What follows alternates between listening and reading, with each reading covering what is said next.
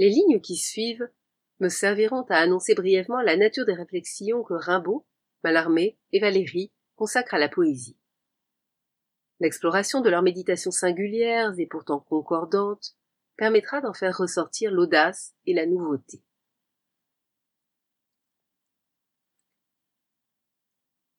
Que la fraîcheur et l'originalité de leurs pensées soient encore perceptibles par les lecteurs et les lectrices d'aujourd'hui, c'est le pari que j'aimerais faire ici.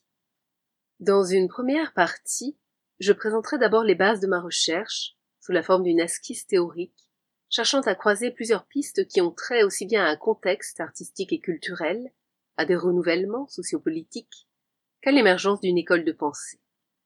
Puis, dans un ordre chronologique, de Rimbaud à Valéry, je me pencherai dans les trois parties suivantes sur le sens des œuvres, leur contextualisation ou leur réception. Je présenterai ainsi trois études de cas.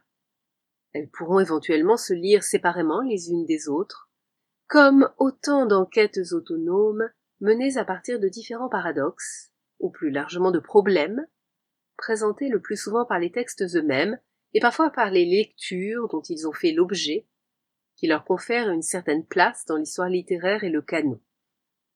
La première partie, après avoir donné à la réflexion ses contours théoriques, dresse le portrait d'une époque, celle d'un retour sur soi de la poésie. À partir de celle-ci, mais aussi pour mieux l'appréhender, j'ébaucherai dans ces premières pages une théorie de la valeur littéraire, inspirée d'un certain nombre de travaux récents, qui serviront de socle à ma recherche en contribuant à éclairer la manière dont les poètes modernes ont conçu et assumé des pouvoirs strictement poétiques. J'aborderai pour ma part la notion de valeur en m'appuyant sur les écrits des philosophes pragmatistes, qui paraissent dès la fin du XIXe siècle, et en l'associant étroitement à une pensée du crédit. L'idée de poésie qu'ont forgé les poètes à l'ère moderne m'apparaîtra ainsi comme imprégnée de croyances, se nourrissant de désirs, d'ambition, de volonté. Elle appartient à une époque où le crédit joue un rôle central, bien que souvent négligé par les critiques et les historiens. En effet, la deuxième moitié du XIXe siècle voit émerger une pratique renouvelée et de plus en plus populaire de l'illusionnisme, une série de théories économiques originales. Elle met à l'honneur la notion de fiducie et octroie aux formes et aux techniques de l'illusion un rayonnement culturel inédit. J'entreprendrai ainsi dans cette première partie de situer les enquêtes qui suivront dans un cadre théorique, dans un contexte historique, puis dans une réflexion de nature méthodologique qui ressurgira plus tard à intervalles réguliers. Suivent trois études présenté à chaque fois à travers deux chapitres. Pour discuter la poésie de Rimbaud, je proposerai d'en considérer la magie, puis l'illusion. Magie et illusion auxquelles j'attribuerai une portée politique. Dans un premier temps, je me concentrerai sur la réception de l'œuvre, laquelle a donné lieu, comme on le sait, à de nombreux mythes. Ils ont été répertoriés dès le début des années 1950 dans la somme bibliographique des Tiambles, le poète de Charleville est l'un des seuls auteurs français à avoir été considéré sous l'angle d'une mythographie, à laquelle il n'est pas encore temps de renoncer. La critique, même récente, s'autorise encore parfois, avant de se pencher sur l'œuvre, une incursion dans la vie de son auteur.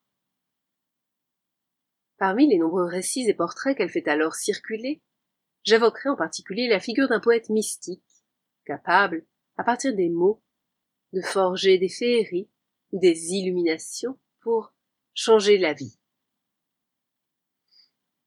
Mais la légende octoriale affecte aussi le statut de la parole poétique, qui devient alchimie verbale. Les lecteurs et les lectrices de Rimbaud ont longtemps attribué à sa poésie une dimension mystique, des pouvoirs magiques. J'entreprendrai d'inventorier la manière dont ils ont repéré imaginer, puis commenter la magie de Rimbaud, l'associant à de grandes figures de l'occultisme, et plus tard forgeant autour du thème une métaphore opérante qui leur permettait de rendre compte de sa puissance de séduction. À travers l'observation des pratiques magiques telles que Rimbaud les représente, en particulier dans Une saison en enfer, 1873, je proposerai surtout d'en considérer les effets et l'efficacité, en rappelant que plusieurs critiques les ont déjà envisagés témoignant du tournant pragmatiste de leur discipline.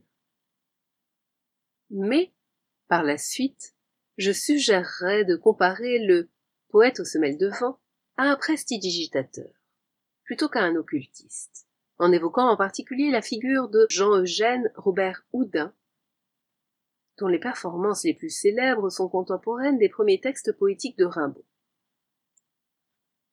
À partir de l'œuvre de celui-ci, j'observerai l'influence des techniques d'illusion, récemment développées dans divers domaines de la vie moderne, sur une vision de la poésie en train de se redéfinir. La seconde moitié du XIXe siècle est en effet la grande ère des artefacts et des performances, de l'enchantement, dont on commence à découvrir les pouvoirs au cœur de la culture populaire.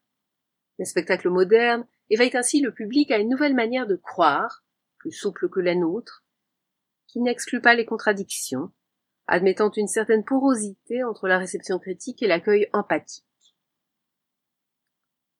On verra que l'œuvre de Rimbaud, au moyen de dispositifs, engage à son tour une foi paradoxale. En travaillant la forme des poèmes de manière à ce qu'elle soit délibérément éblouissante, il met en œuvre des techniques qui peuvent relever de la contrefaçon.